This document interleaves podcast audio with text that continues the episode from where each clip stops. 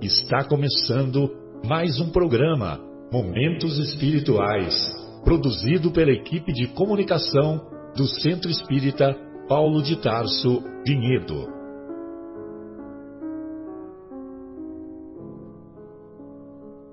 Se guardas contigo o estigma do sofrimento, indagando pela solução dos velhos problemas do ser e da dor, se percebes a nuvem que prenuncia a tormenta e o vórtice traiçoeiro das ondas em que navegas, vem conosco, estudemos a rota de nossa multimilenar romagem no tempo, para sentirmos o calor da flama de nosso próprio espírito a palpitar e morredouro na eternidade, e acendendo o lume da esperança, perceberemos juntos em exaltação de alegria que Deus, o Pai de infinita bondade, nos traçou a divina destinação para além das estrelas.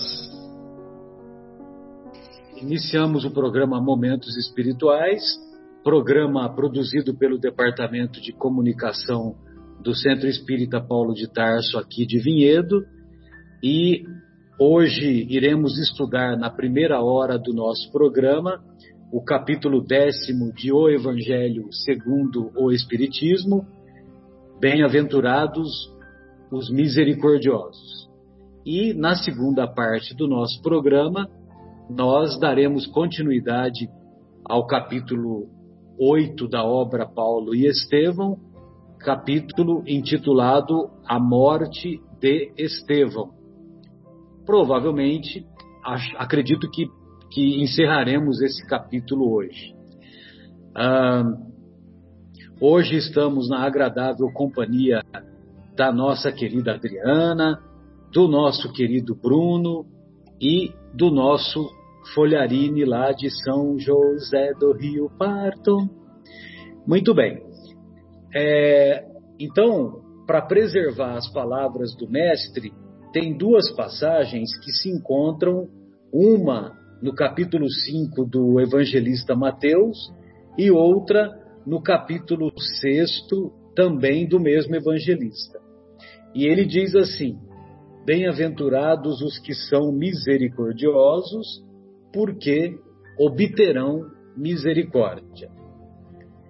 E a segunda passagem é: Se perdoardes aos homens as faltas que cometerem contra vós, também vosso Pai Celestial vos perdoará os pecados.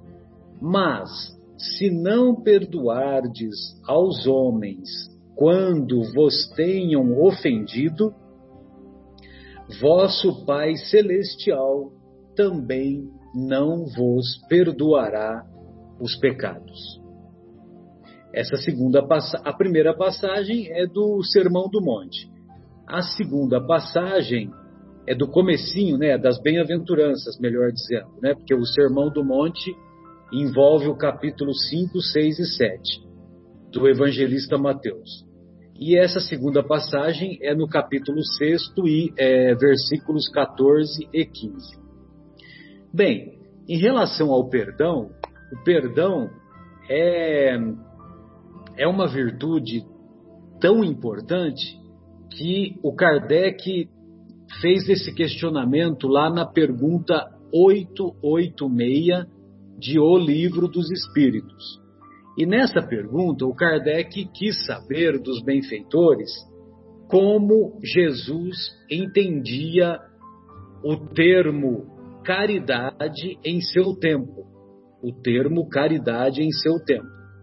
E os benfeitores responderam: benevolência para com todos, indulgência para com as imperfeições alheias e perdão dos pecados, ou melhor, e perdão das ofensas, né? Eu não gosto muito de falar o termo pecado, porque pecado nos remete à punição, punição e castigo, né? Então, eu gosto de evitar o termo pecado e prefiro considerar como erro. E o erro pode ser corrigido, pelo menos traz essa menção de que pode ser corrigido. E quando a gente fala a palavra pecado, logo nos vem à mente punição e castigo, e muitas vezes por tempo indeterminado, por tempo indefinido. Embora pecado seja uma palavra de origem latina que significa desviar do alvo, né? Então, quando você se desvia do alvo, você está cometendo um pecado, você está se desviando, você está errando. De qualquer maneira, o que eu quis dizer com essa questão 886 é que ela é o perdão assume uma importância muito grande por constituir uma virtude que o próprio mestre valorizou em toda a sua trajetória. A tal ponto valorizou que é, nos ensinou a amar os inimigos. E, evidentemente, que só ama os inimigos aquele que perdoa, aquele que tem o coração repleto de perdão. Mas que raio de, de perdão é esse? O que significa perdoar? Então, perdoar, doar mais, per, percorrer, correr mais, perdoar, doar mais. E no, na visão da psicologia, perdoar não é esquecer a ofensa. Perdoar é não devolver o mal que alguém lhe fez.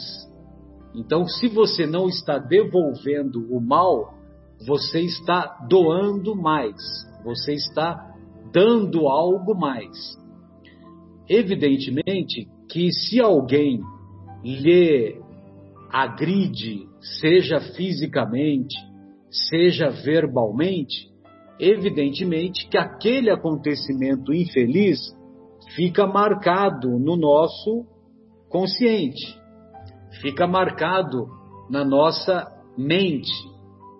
E todas as vezes que nós nos recordamos daquele acontecimento infeliz, aquilo nos machuca, aquilo nos magoa. Agora, se nós não retribuímos o mal que nos atingiu, aquele acontecimento infeliz vai se diluindo, nós vamos dando um outro significado àquele acontecimento. Com o passar do tempo, nós vamos amadurecendo, vamos diluindo, vamos tendo uma compreensão superior daquele acontecimento infeliz e dessa maneira, quando nós, depois de um certo tempo, mais amadurecido, mais ressignificado aquele acontecimento, nós ao nos recordarmos daquele acontecimento infeliz, nós não nos importamos. Quando nós não mais nos importamos com aquele acontecimento infeliz, que nós demos um outro significado para ele, aí se estabelece o perdão integral, o perdão verdadeiro, o perdão que aquele acontecimento infeliz não mais nos magoa, não mais nos atinge, não mais nos machuca. Então, perdoar não é esquecer, porque esquecer depende da memória. Então, evidentemente que aquele acontecimento infeliz vai continuar na nossa memória mas nós vamos dar o outro significado e esse outro significado vai fazer com que, com que o perdão real se estabeleça dentro do nosso mundo íntimo. Portanto, amigos, o conceito fundamental que devemos estar atentos é esse: perdoar é não devolver o mal que alguém nos atingiu. E muitas vezes, se nós fizermos uma avaliação dos inúmeros acontecimentos que já nos atingiram, nós vamos reconhecer que a grande maioria deles nós não devolvemos. E muitas vezes nós achamos que não perdoamos só pelo fato de ainda, de ainda estarmos nos recordando daqueles acontecimentos infelizes. Concluindo essa minha primeira colocação, esse conceito também se encontra naquela belíssima obra chamada O Monge e o Executivo, que é uma obra belíssima, é uma obra é, em que o autor esmiuça, sobretudo, os conceitos contidos no, nas bem-aventuranças, nos, nos, nas virtudes que o Mestre a todos nos propõe é, de desenvolvermos, que se encontram lá nesse comecinho das bem-aventuranças e que já vimos lá na obra Boa Nova que essas bem-aventuranças marcaram demais o evangelista Mateus, por isso que o Sermão do Monte se encontra integralmente apenas no Evangelho de Mateus.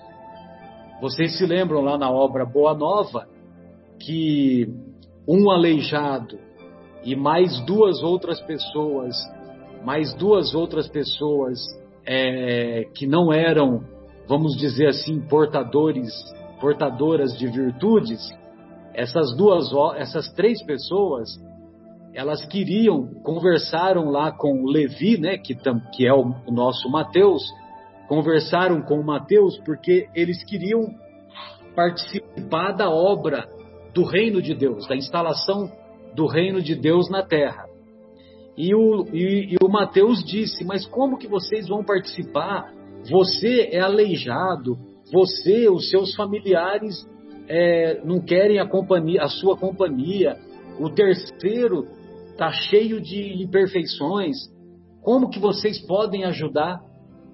E aí então o Levi, a sós com Jesus, leva essa, essa indagação para o mestre e o mestre é, faz as colocações para o Mateus e no dia seguinte Jesus profere pela primeira vez o sermão do monte. Ou seja, a, como, como o reino de Deus é a obra divina no coração de cada um, todos nós somos sim capazes de participar da instalação do reino de Deus, não somente no nosso mundo íntimo, como também influenciar positivamente aqueles que estão na nossa, estão conosco na nossa na mesma jornada. Bem, amigos, gostaria então de ouvir a nossa querida Adriana seguindo aquele aquele conceito do primeiro as leis e depois a gente vai dar continuidade aí a, a outras reflexões. Olá pessoal, boa noite, boa tarde para vocês todos. É muito bom estar mais uma, mais um, uma semana juntos para esse estudo. E realmente é um presente para a gente, né? Porque é, a gente sabe da importância que tem o perdão, né? Que o que a mágoa faz com o nosso com o nosso pensamento, a falta de tranquilidade que todos esses sentimentos ruins que a gente fica às vezes guardando é, causam né, para a nossa saúde mental, uh, tiram a nossa paz de espírito e fazem com que a gente se afaste do, do, do caminho que Jesus uh, veio para exemplificar, né? Como que a gente é, como, como que nós podemos seguir nessa caminhada para chegarmos até o Pai. E então realmente essas lições elas fazem com que a gente reflita sobre o nosso dia a dia, né? Porque a, a todo momento a gente a gente não, não, não, não passa uma oportunidade onde a gente não, não possa aplicar esses conhecimentos que a gente, que a gente é, fala aqui toda semana. E a gente sabe como é difícil, né? Às vezes, no mesmo dia que você lê o ensinamento, passou uma hora, duas horas, acontece alguma coisa e acontece exatamente aquilo que você acabou de ler, acabou de estudar e você tropeça novamente, né? Mas o importante aqui é a gente reconhecer, né? Já é um sinal de que a gente está é, atento, né? Para essas tendências nossas que a gente tem que ir aparando e corrigindo ao longo da nossa vida e saber que é possível mudar, né? Então, é, lendo um pouquinho, eu peguei mais ou menos essa parte, né? Que você falou sobre o perdão que fala realmente né, que a palavra perdoar né, é o per, né, é o prefixo do superlativo, e doar, ou seja, dar de presente. Né? Então, é, é realmente um presente que a gente dá, mas não um perdão que a gente dá de presente para o outro somente. Né? Esse perdão que é não retaliar, não devolver o, o, o mal, não uh, retribuir uma ofensa, uma agressão com o mesmo grau com que ela foi dirigida para nós, né? Ela é, sobretudo, um presente para nós, né? Porque diminui os efeitos danosos que a falta do perdão pode trazer. Então, ela não só é, é benéfica para quem está fazendo isso conosco, mas sobretudo para garantir que a gente mantenha a nossa paz, mantenha o nosso estado uh, de vibração num nível que a gente não se iguale ao nosso ofensor, não se iguale ao nosso agressor, né? E esse perdão que Jesus fala, né? Ele não é um perdão de esquecer as, as as ofensas, né? Basta esquecer. Muitas vezes a gente fala, ah, eu, eu perdoei, mas eu não esqueço. Né? Então, o perdão, ele realmente é não devolver a ofensa. E o esquecimento, ele também vai chegar um momento que é, vai ocorrer ao longo do tempo, porque a gente vai ter essa ressignificação que você falou, né? A gente não, não mais vai se sentir ofendido, né? Não vai cultivar o ódio, a vingança, a amargura, né? Não é mais o outro que está dominando os nossos sentimentos, somos nós que estaremos dominando esses sentimentos dentro da gente, né? mantendo essa luz é, do Evangelho dentro de nós. Né? Então, quando ele fala bem-aventurados os que são misericordiosos, porque obterão misericórdia, no item 2 ele fala se perdoares, ou seja, tem o se ali, né? Ele não está falando para a gente perdoar, ele fala se vocês perdoarem, ou seja, é uma escolha nossa. É, a, gente, a gente tem o livre-arbítrio e a gente sabe qual é a importância desse si aí na frente, né? Porque se a gente não conseguir perdoar o nosso irmão, como é que a gente vai querer que nós sejamos perdoados pelas inúmeras faltas que nós temos? Não seria justo, né? Porque, ou seja, a gente quer uma lei para a gente e uma lei para o outro. E a, e a lei é única, ou seja, a lei do amor. É, essa, esse perdão, ele, ele trabalha em nós a tolerância, mas ele é realmente vinculado à lei do amor. Essa compreensão que a gente tem que ter, né, que, é, que a gente é, a compreensão, aliás, ela dispensa o perdão, porque se a gente compreende, a gente não se ofende. A gente vai entender que é, a gente vai compreender que aquele agressor, aquele ofensor, ele realmente ele está doente, está passando algum problema e, e, a gente sabe que as ações que ele esteja fazendo naquele momento, que são às vezes até muitas vezes por ignorância, nem tanto por maldade, vai acarretar num, num, num problema grave para ele mesmo. Então a gente compreendendo que esse irmão está no momento que não é tão bom, quem sabe nós também já nos estivemos naquela posição, a gente vai realmente compreender e não se ofender, né? Então, no, no, livro Sinal Verde, eu peguei um trechinho ali que eu achei é, interessante que fala assim: em todos os desafios e problemas, cultive a misericórdia para com os outros, recordando que nos domínios do apoio, pela compreensão, se hoje é o seu dia de dar, é possível que amanhã seja o seu dia de receber.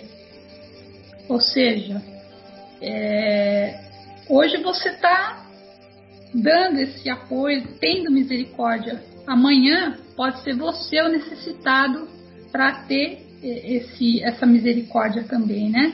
E com compaixão, né? Não fazendo com que o outro é, se sinta rebaixado, enfim, não agindo com compaixão, né? Ou seja, um sentimento piedoso de simpatia para com a tragédia desse outro nosso irmão, né? É, esse sentimento tem que vir acompanhado de um desejo de ajudar e não de julgar ou de realmente falar, olha, eu não vou, eu vou ficar em silêncio, ou seja, não retribuir, vou ficar em silêncio, mas eu também não vou ajudar.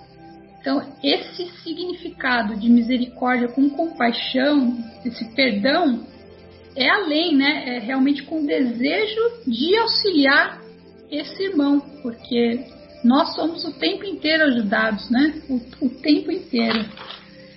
Uh, eu peguei uh, também dois, dois trechinhos de um do livro uh, Pai Nosso, né, que explica ali a oração que Jesus nos deixou e fala ali no, no 26, né, a sexta parte, perdoa as nossas dívidas assim como nós perdoamos aos nossos devedores. Tá lá, muitas vezes a gente é, a gente faz a, a prece, mas não reflete no significado dela. Isso é tão importante que está na prece que Jesus nos deixou, para que a gente lembre a todo momento a, a importância da gente é, exercitar esse perdão. Né? Então ele fala aqui: se nós não oferecermos repouso à mente do próximo, como poderemos aguardar o descanso para os nossos pensamentos? Se você está com sentimento de ódio, vingança, está uh, se sentindo ofendido, está com esse amargor no seu coração, como é que você vai conservar a paz no seu pensamento, no seu espírito? A, a sua paz ela não vai estar tá ali, né? Então, quando a gente pede é, essa paz, né, que é o alimento da nossa alma, se a gente deseja a tranquilidade para nós, não nos esqueçamos do entendimento e da harmonia que devemos aos demais, que são nossos irmãos, né? E para é, finalizar, ainda no, no, sinal verde, tem duas, dois exemplos, né? Na 27 e na 28, são duas historinhas curtinhas que falam ali, né? A 27 é o perdão justo. Aí fala de um, de um numa cidade europeia, né, havia um homem ignorante que foi considerado como malfeitor e foi condenado à morte na forca. Mas não forca. é o sinal verde, né, Adriana? Ah, desculpa, é no Pai Nosso, é no Pai é, Nosso, é, é, é no Pai Nosso. É, o Pai, o Pai Nosso é da meio-meio, não é isso? Exatamente. É. é. porque o sinal verde, ele é uma mensagens curtas, né, de Curtinha, capítulo a capítulo. Né? É, eu, eu que já estou precisando de um óculos aqui. Não, não, fica tranquilo. Só para o nosso ouvinte é, sim, sim. É, esclarecer. É. Com certeza. Então ele fala aqui, né, que o, nessa cidade esse homem então foi condenado à morte, né? E o juiz ele foi extremamente severo no julgamento. E um dia o juiz foi visitar o cárcere, né, na companhia do seu filho que ali, uh, na curiosidade, foi examinar uma arma de fogo do, do, do soldado e, sem querer, ele um tiro escapou da arma e atingiu o braço daquele rapaz que foi condenado, que estava ali preso aguardando o enforcamento dele. E aí ele ali banhado de sangue foi socorrido, né? Conta a história e o juiz é, sabia que aquilo tinha acontecido por culpa do, do filho dele, né? e uh, chamou atenção duramente né, para o filho, né? E o prisioneiro, neste momento, vendo que o juiz estava ali repreendendo o filho de uma forma muito dura, é, ficou de joelhos e suplicou para ele, dizendo: Olha, uh, o seu, eu, o seu filho não fez por mal, eu suplico-lhe que é, desculpas para o moço, afirmando que o jovem não tivera a mínima intenção de magoá-lo, ou seja, pediu ali naquele momento para que o pai desculpasse o filho. E o juiz, notando a sinceridade dele, se comoveu, ele foi socorrido e logo no dia seguinte ele reviu a medida que ele tinha aplicado do enforcamento para que ele ficasse ali somente alguns meses na prisão. Ou seja, é, perdoando o rapaz que tinha ferido ele, ele encontrou o perdão justo para suas faltas, conseguindo deste modo recomeçar a vida com bases sólidas de paz, confiança, trabalho e alegria. Então, através do perdão dele, pelo, ele podia ter reclamado, podia ter, é, enfim, podia ter tido outra atitude, pedindo perdão por aquela falta que ele viu que não foi cometida. É, é, com essa intenção, ele obteve o perdão dele.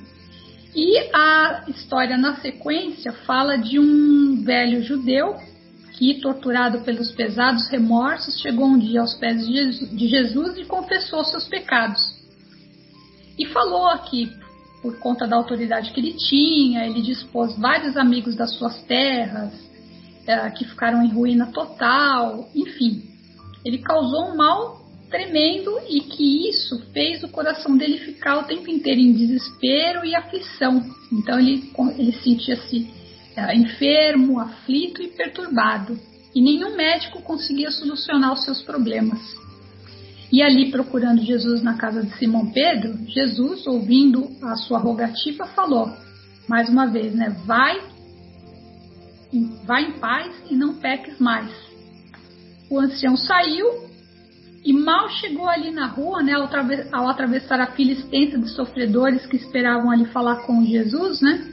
ele, sem querer, um pobre mendigo pisou num dos calos que trazia nos seus pés. Não precisa nem falar o que aconteceu, né? Logo ele deu um grito, atacou o mendigo a, a bengaladas, né? E aí virou aquele tumulto. Jesus ouviu, saiu ali para acalmar os ânimos e vendo a vítima em sangue, abeirou-se, né, do ofensor e falou: Depois de receberdes o perdão em nome de Deus, para tantas faltas, não pudeste desculpar a ligeira precipitação de um companheiro mais desventurado que tu? Ou seja, bastou só um pisão pra, no, pé, no seu calo para você é, ter essa atitude, né? E o velho, né, agora muito pálido, já colocou a mão no peito e falou: Mestre, socorrei-me, sinto-me desfalecer de novo. Que será isso? Jesus apenas respondeu muito triste: Isso, meu irmão, é o ódio e a cólera que outra vez chamastes ao próprio coração. Né? Então você vê que realmente Jesus ele, ele, ele mostra mais uma vez para a gente a importância desse perdão que a gente tem que ter, né? porque realmente os mais prejudicados somos nós. E é isso, agora eu vou deixar muito vocês bom, falarem um pouquinho. Muito bom, beleza. As duas histórias bem ilustrativas. Obrigado, Adriana. Maravilha. Ô Bruno, e aí, o que, que você separou para nós? Da Joana de Ângeles? É, olá, boa tarde a todos. É sempre bom estar aqui com vocês. É, principalmente hoje, né? Estou muito feliz porque esse é um assunto é, que eu gosto bastante, que é, me intriga bastante. É, eu já procurei muito a respeito e eu tenho uma leve impressão né, que muitos espíritas, é, irmãos nossos espíritas, eles, eles acabam interpretando com um certo equívoco essas, essas, essas máximas contidas no capítulo 10 do Evangelho segundo o Espiritismo, né, que diz a respeito da bem-aventurança aqueles que são misericordiosos, né? E para nossa reflexão hoje, né, eu, eu, escolhi o item 5, que exatamente trata é, de, uma, de, uma, de uma situação é, muito problemática, né, muito conflituosa que aflige a toda a nossa humanidade. Né? No item 5, que está lá reportado em Mateus capítulo 5, versículos 25 e 26, ele então é, coloca lá as palavras do mestre, né, que num tom é, de imperativo, né, é, o tempo verbal que ele usa é, é imperativo, é reconciliem-se, reconciliem-se, ele está mandando, né, uma ordem com os seus adversários, é, e depois ele fala, enquanto estiverem com eles a caminho. Então, a reconciliação com os nossos adversários, é, ela quer é, justamente fazer menção a esses dois, esses dois itens que eu acho que existe muita confusão na cabeça dos cristãos, né? Que é o arrependimento e o perdão. O perdão vocês falaram aí extensivamente, mas eu vou tentar dar uma pincelada nas reflexões que eu fiz aqui e, e, e, e, também, né, falar enquanto estiverem com eles a caminho, é, significa nessa encarnação, né? Não, não dá para a gente esperar uma outra encarnação, né? É, porque se a gente esperar uma outra encarnação, se a gente deixar passar essa encarnação para resolver esses problemas, com certeza a gente vai conseguir arrumar problemas com a lei, né? A lei universal, a lei divina, a lei que nos é retratada no livro dos Espíritos, né? E, e essa lei fala lá é, de um problema chamado obsessão, né? No próprio item ele faz menção à obsessão. Então esse é um assunto tão importante, né?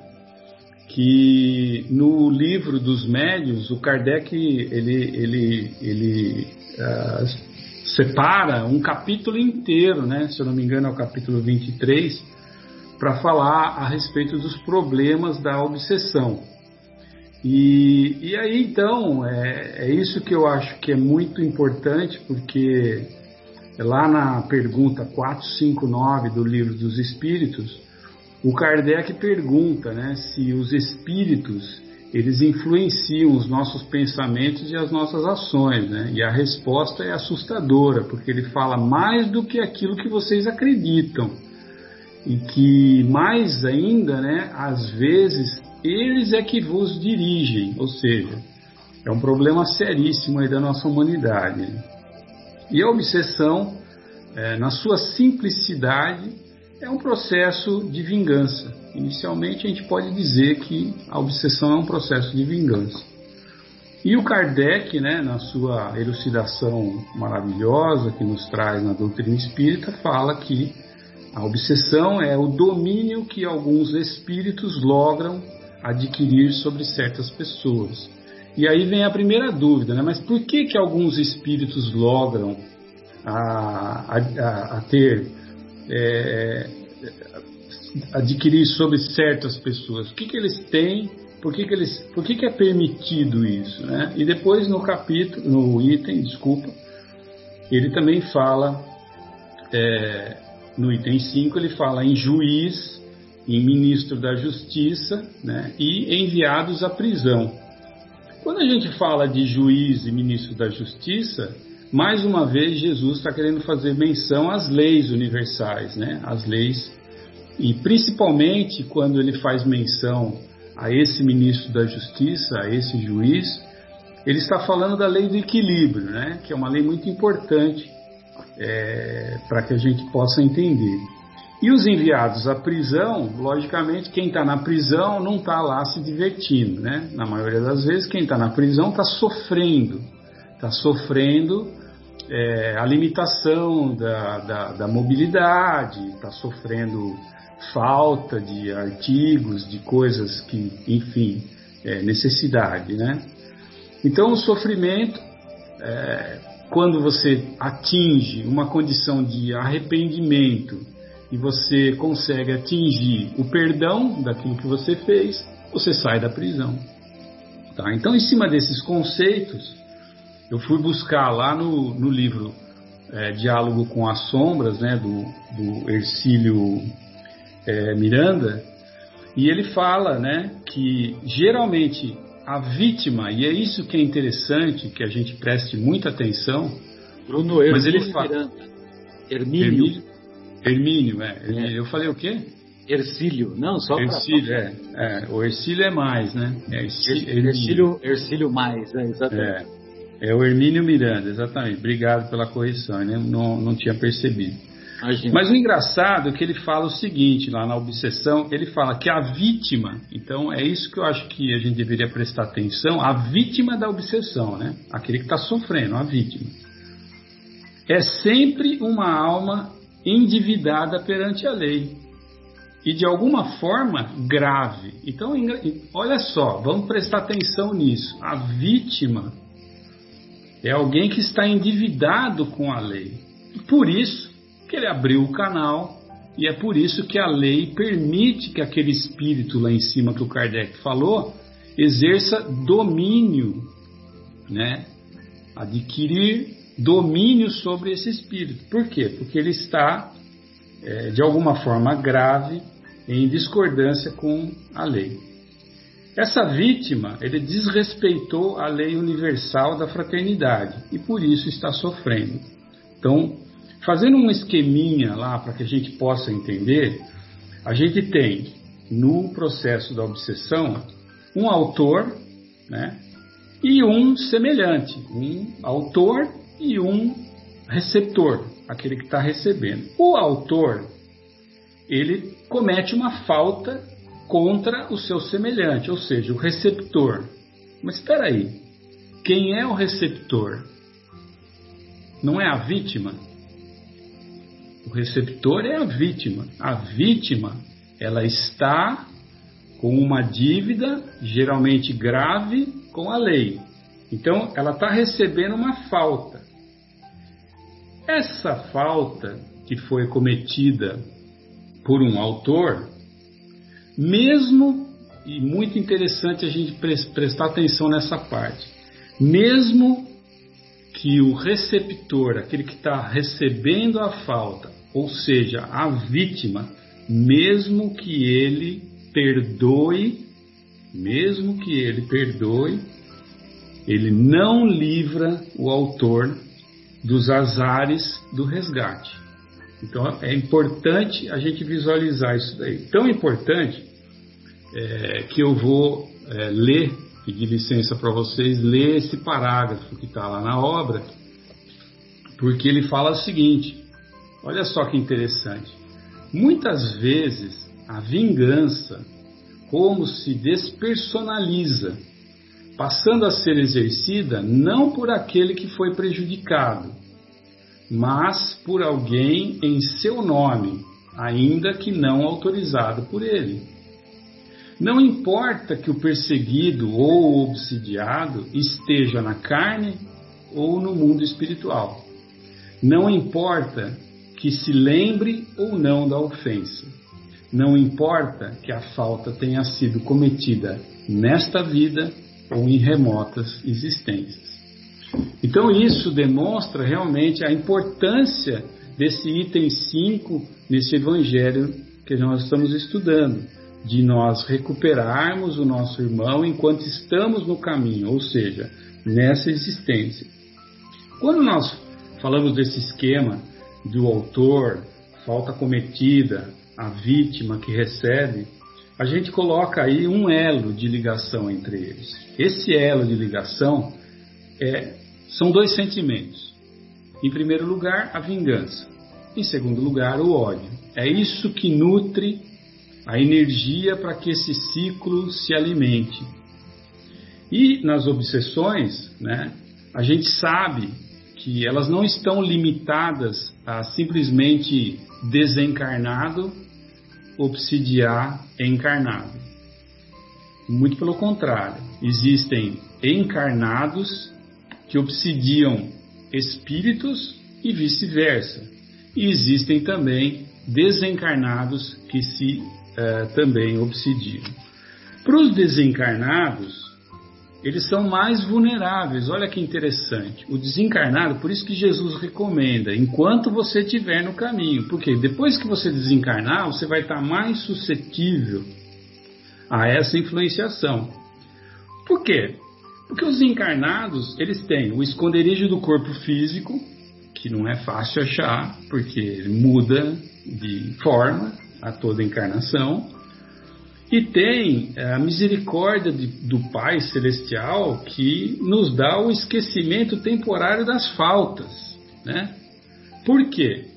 Porque a lembrança constante dos crimes que nós cometemos, eles nos mantém sintonizados com os perseguidores. Por isso que pra, para os desencarnados é mais vulnerável porque ele não tem o esquecimento misericordioso do Pai, ele está o tempo todo lembrando. E se ele está o tempo todo lembrando, ele está o tempo todo conectado com aquele espírito, com aquele irmão que ele fez o mal. Quando que o elo se quebra, né? O elo se liga através da vingança e do ódio. E quando que o elo vai se quebrar? Através do arrependimento e do perdão. É, só que o arrependimento não é assim, ah, eu me arrependo de ter feito mal para aquele irmão e, como a gente costuma dizer, da boca para fora, né? O arrependimento, como o, o, o Ercílio, o Hermínio fala, ele tem que ser construtivo. O que, que é um, um arrependimento construtivo? É que nós nos voltemos para a reconstrução interior, é, dedicação ao semelhante que sofre, é um policiamento de nossas atitudes, palavras e pensamentos, e é preciso compreender que necessitamos orar, servir e temos o dever de reacender a chama de amor que existe em cada um de nós.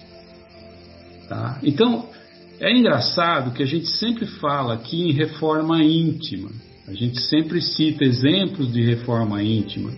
E os livros de reforma íntima nos chamam muita atenção. E isso que eu acabei de falar, do arrependimento construtivo, realmente é o nosso processo de reforma interior. É aquilo que a gente se dispõe a fazer para nos modificarmos e para percebermos que não devemos dar ouvido ao nosso ego, mas sim ao self, como nós estávamos falando é, na semana passada. Se nós pudéssemos resumir essa dedicação ao semelhante, policiamento das nossas atitudes, palavras, é preciso orar, tal. Não podemos traduzir numa frase simples. Vamos copiar aquilo que o Cristo falou. O que, que ele falou? Vai e não peques mais. Se você for e não pecar mais, significa que você está entrando em sintonia com todas essas características que eu li aqui para gente, que na verdade é o nosso arrependimento construtivo. Lá em João, capítulo 5, versículo 14, o Cristo disse ao paralítico: Estás curado, não peques mais, para que não te suceda algo ainda pior. Então, o Cristo, é, nessas passagens, ele sempre ligou, a gente pode perceber que o Cristo sempre ligou o problema do sofrimento, seja ele físico ou espiritual, ao erro ao pecado. A isso que você falou, ah, eu não gosto do pecado, né? Porque ele falava, vai e não peques mais, vá e não erres mais. Não cometa mais equívocos, equívocos e nem erros contra a lei, né? Ou seja, fique sintonizado com a lei, não fique contra ele. Então, ele sempre ligou ao erro. Não o se pecado, desvia. É, não se desvie. O pecado, que você não gosta dessa palavra, que no final é o erro, que você mesmo chegou a essa conclusão, acarreta sofrimento, punição e resgate, que nós já falamos aqui que é a lei do equilíbrio, é aquilo que fecha o círculo. E o pagamento? Pagamento nós temos lá moeda da dor, moeda do amor. A moeda da dor, ela não é necessária, não é necessária. Acho que muito irmãos nossos, eles são equivocados nesse pensamento, porque acham que nós, ah, tem que sofrer sim, porque eu fiz alguma coisa lá atrás, então agora eu tenho que sofrer. Não é necessário, porque Deus não estaria sendo misericordioso e nem justo e bom como Ele é se Ele forçasse a gente a sofrer. A gente precisa necessariamente sofrer. A libertação, ela pode ser obtida por meio do serviço ao próximo né? lembra do arrependimento construtivo? Também através do aperfeiçoamento moral, lembra? O arrependimento construtivo, da prece e da vigilância. A vingança também, para aquele que recebeu a falta, teoricamente, que foi injustiçado, que sofreu, a vingança não é necessária. Não é necessária. Por quê? Porque, como nós falamos naquele esquema que nós fizemos, é, mesmo que ele perdoe o agressor, ele não vai escapar da lei. Então, da mesma forma, a vingança não é necessária para que o outro resgate a sua falta. Né? Então, assim, eu não preciso assumir uma postura de vingança. Porém, né, é bom lembrar o seguinte, né? Bom, se eu não, ah, não vou me vingar, né? Acho que você e a Adriana comentaram nesse assunto. Então quer dizer que eu posso, na minha intimidade, com rancor dentro de mim, dizer assim, ah, ele vai pagar por isso. Que muitas vezes a gente fala, né? Ah, não, tudo bem, ele vai pagar, né? Apesar de ser verdade, né? apesar de, mesmo que a gente desculpar esse irmão, ele vai ter que resgatar isso em algum dia, né? É, o rancor, a vingança e o ódio, elas nos mantêm ligados ao erro. Olha só, o rancor, a vingança e o ódio nos mantêm ligados com o erro e não com o agressor. Então isso também que é importante, que eu acho que muita gente faz confusão. Quando a gente usa o rancor, a vingança e o ódio, a gente se mantém ligado ao erro e nós entramos novamente no círculo vicioso do crime. Ou seja, ou seja, nós vamos ser o, o autor de novo da agressão e nós vamos fazer com que o ciclo vire novamente. Por quê? Sendo assim, a gente vai reassumir os compromissos que poderíamos ter resgatado com aquela humilhação que sofremos ou com aquele sofrimento que nós sofremos. Né? É, então, é, só para terminar aqui o pensamento, eu vou ler mais uma vez é, isso que eu tirei lá do, do, do, livro, lá do Diálogo com as Sombras. Né? É, é que aliás é, é uma certo, obra, né? aliás é, é uma obra belíssima, belíssima, obra, belíssima, muito cheia boa, de, de ensinamentos é. profundos. Muito boa. Ele fala o seguinte, ele fala assim, ó, pois é certo que ninguém sofre por acaso, né? É certo que ninguém sofre por acaso, dado que não há reparos dolorosos como forma de punição aos inocentes, né? E, e, e, finalmente ele diz assim: o perdão. O perdão concedido àquele que nos feriu não lava o ofensor do seu pecado, ou seja, da sua falta, mas libera o ofendido. Libera, libertação, né? Libera o ofendido, que com o perdão evita que se abra se reabra aquele círculo vicioso do crime para resgatar o crime. E nós, infelizmente, ficamos séculos e séculos cristalizados nesses círculos. Durante, é, durante várias existências. Né?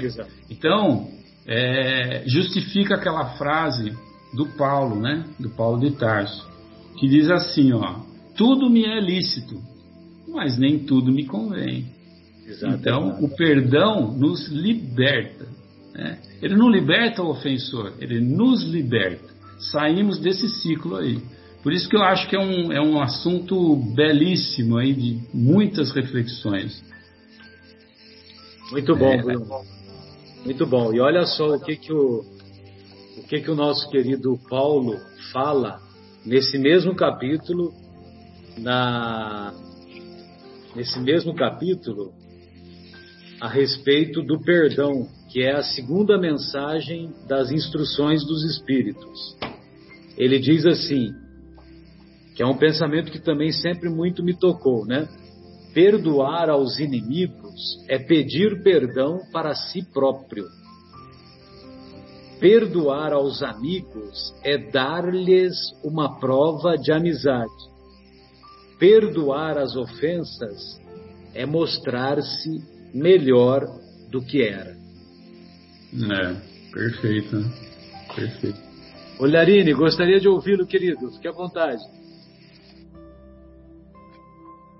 Bem, Marcelo, assim, tudo que vocês falaram tenho que assinar embaixo, porque tá, é do meu entendimento também dessa forma. Até é muito mais complexo as colocações, tanto da Adriana quanto do Bruno, não é? Mas o que eu vejo nesse capítulo, de uma forma assim, um pouco mais simples, é que ele é composto por oito parábolas e cinco mensagens. Uma você acabou de citar agora, que é a do Paulo.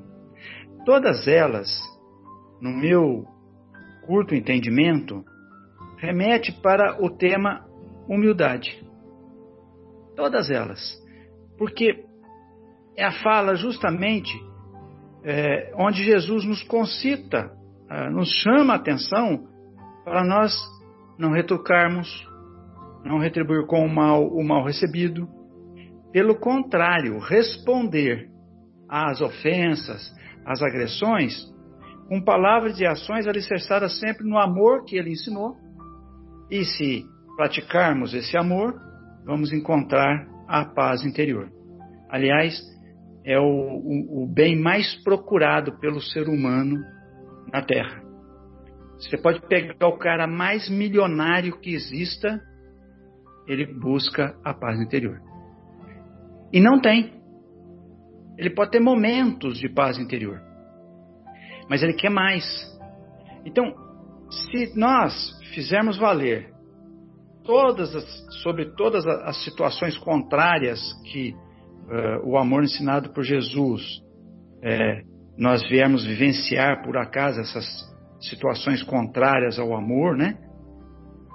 De nossa parte, se nós aplicarmos os conceitos assinados pelo Cristo Jesus, nós vamos chegar ao que o capítulo 10 do Evangelho está nos pedindo,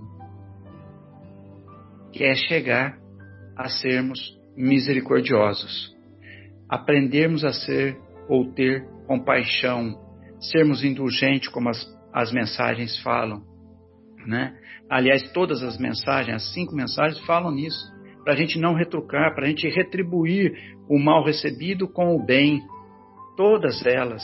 É impressionante, né? É uníssono é, essas mensagens, são uníssonas, né? Então eu vejo assim, que nós temos é que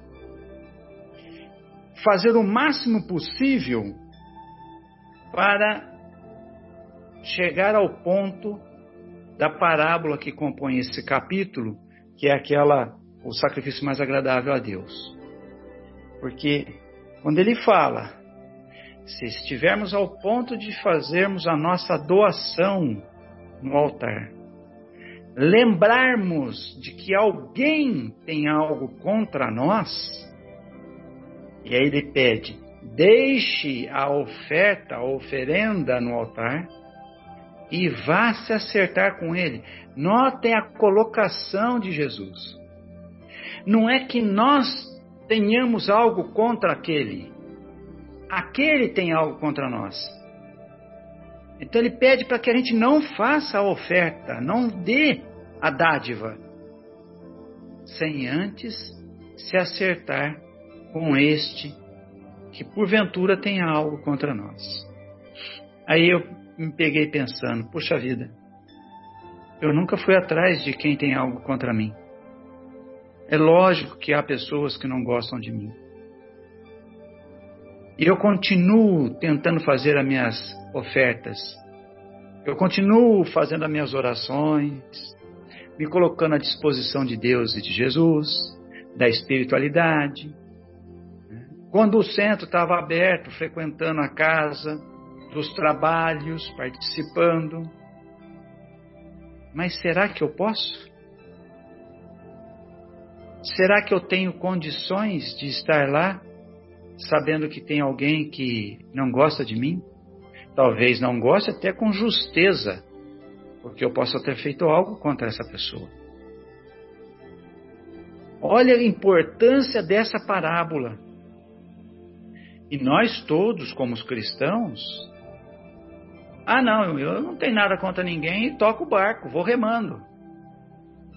É importante que a gente entenda que esse amor que Jesus aplicou para todos nós quando esteve aqui, né, é o amor que nos faz ir até aquele que porventura nos odeie, que seja o nosso algoz.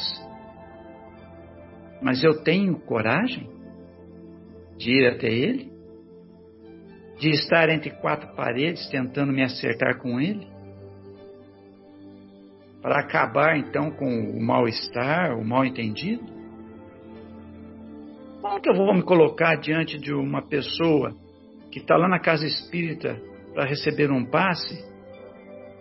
E eu faço o passe, participo da, da, da transmissão do passe, mas lá fora tenho dois, três, quatro, dez pessoas que não olham a minha cara, que porventura ao cruzar na rua comigo muda de calçada. Então eu entendo assim, lógico que nós estamos aqui para aprender. Lógico que somos pequenos demais espiritualmente falando, tanto que a gente vive na terra, onde filho mata pai, pai mata filho, onde por causa de um tênis, um irmão mata o outro, por causa de um celular. Eu não vivo num plano espiritual superior e nem tenho condição. Mas já que estamos aqui, alguém confiou em nós. Alguém do plano reencarnatório aceitou a nossa proposta o nosso pedido de misericórdia. E dentro da lei que rege o universo, que é a lei de causa e efeito, permitiu que estivéssemos aqui. Então só nos cabe tentar, de alguma forma, praticar esse amor pleno, que foi tão bem pedido e exemplificado por Jesus. Então, se nós não conseguirmos dar esse passo, nós não estaremos nos curando, espiritualmente falando. Nós precisamos enfrentar essa nossa limitação. Uma limitação cristã até.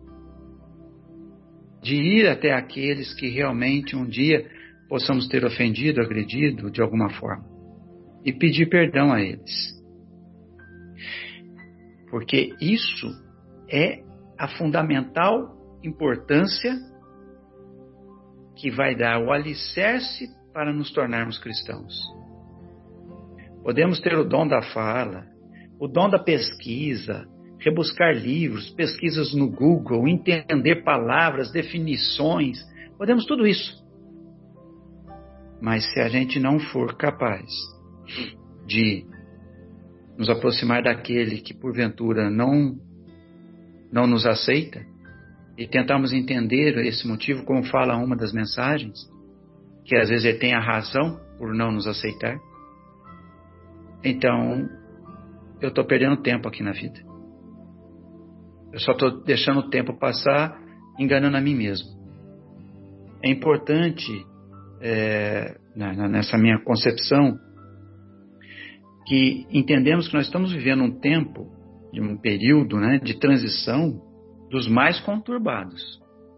Né? Isso a gente vê nos noticiários todo santo dia, o dia todo. Né?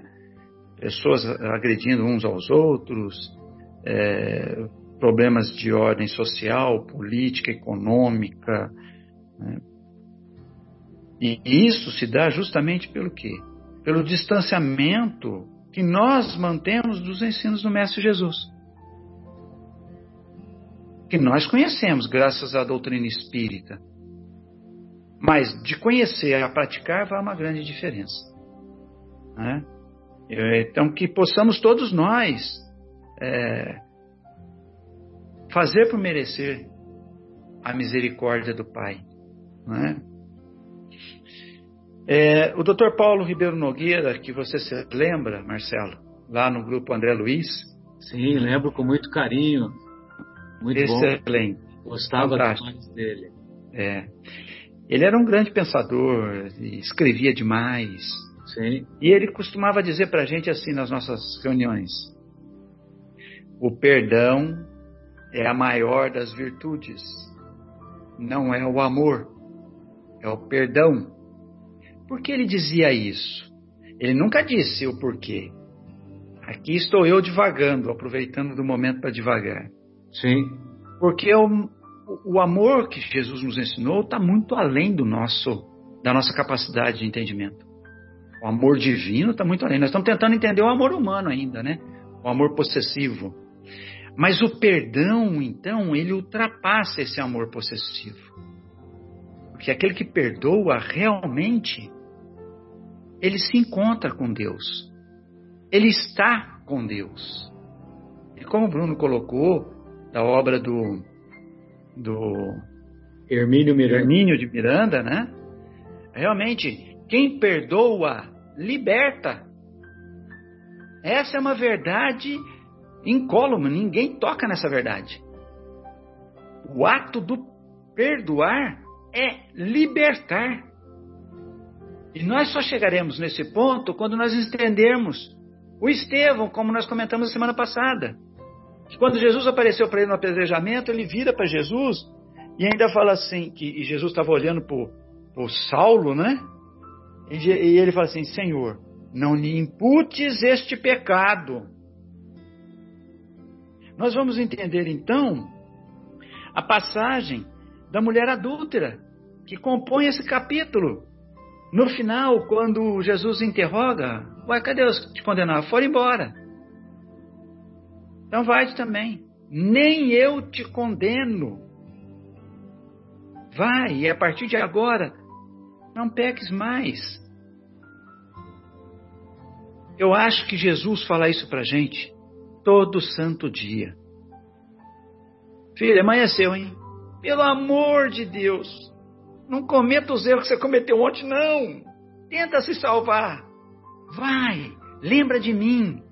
Lembra das passagens que você já leu. Lembra das obras que você já leu. Estão aí de suporte para você. Não se deixe levar pelo que é material. Não queira ter a razão e brigar com o mundo. Seja feliz. Jesus maravilhou Pilatos pelo silêncio. Está lá. Tu és o rei dos judeus? Tu dizes. E aí os senhores do templo ofendendo, agredindo, e, e Pilatos perguntando, e ele em silêncio. Está lá. Pilatos se maravilha com Jesus. Ele tinha razões mil para expor todas as verdades. Calou-se. E nós muitas vezes aqui discutimos por causa de um pedaço de pão.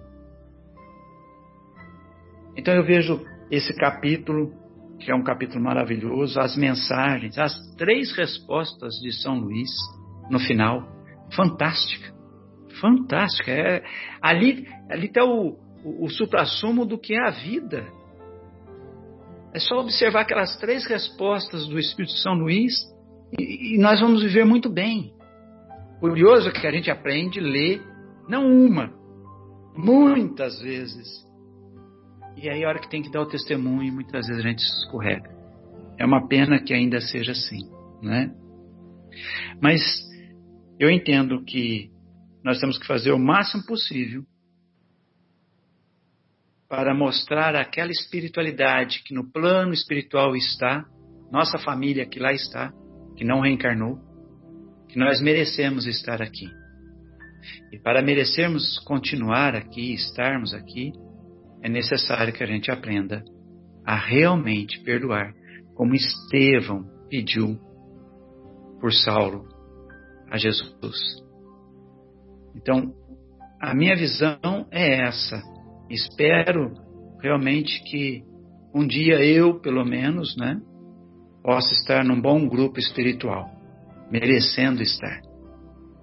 E que o perdão possa realmente reinar em nossas almas constantemente. Que dê-nos força para, antes de fazermos a oferta no altar, irmos nos acertar com aqueles que tenham algo contra nós. Era isso, gente. Muito obrigado pela atenção. Valeu, Zé. Então, só para nossa despedida, eu vou, eu separei aqui uma mensagenzinha breve é, da obra Vivendo o Evangelho a respeito de, de tudo isso que nós falamos, né? Então, é uma mensagem intitulada É Perdão. E o Espírito André Luiz assim se expressa. Mágoa adoece, perdão recupera. Aversão envenena, perdão desintoxica. Vingança destrói, perdão restaura. Perseguição fere, perdão cicatriza. Rancor perturba, perdão equilibra. Melindre aflige, perdão alivia. Ofensa irrita, perdão acalma. Desprezo humilha, perdão exalta. Intolerância agrava, perdão facilita. Raiva agride, perdão conforta.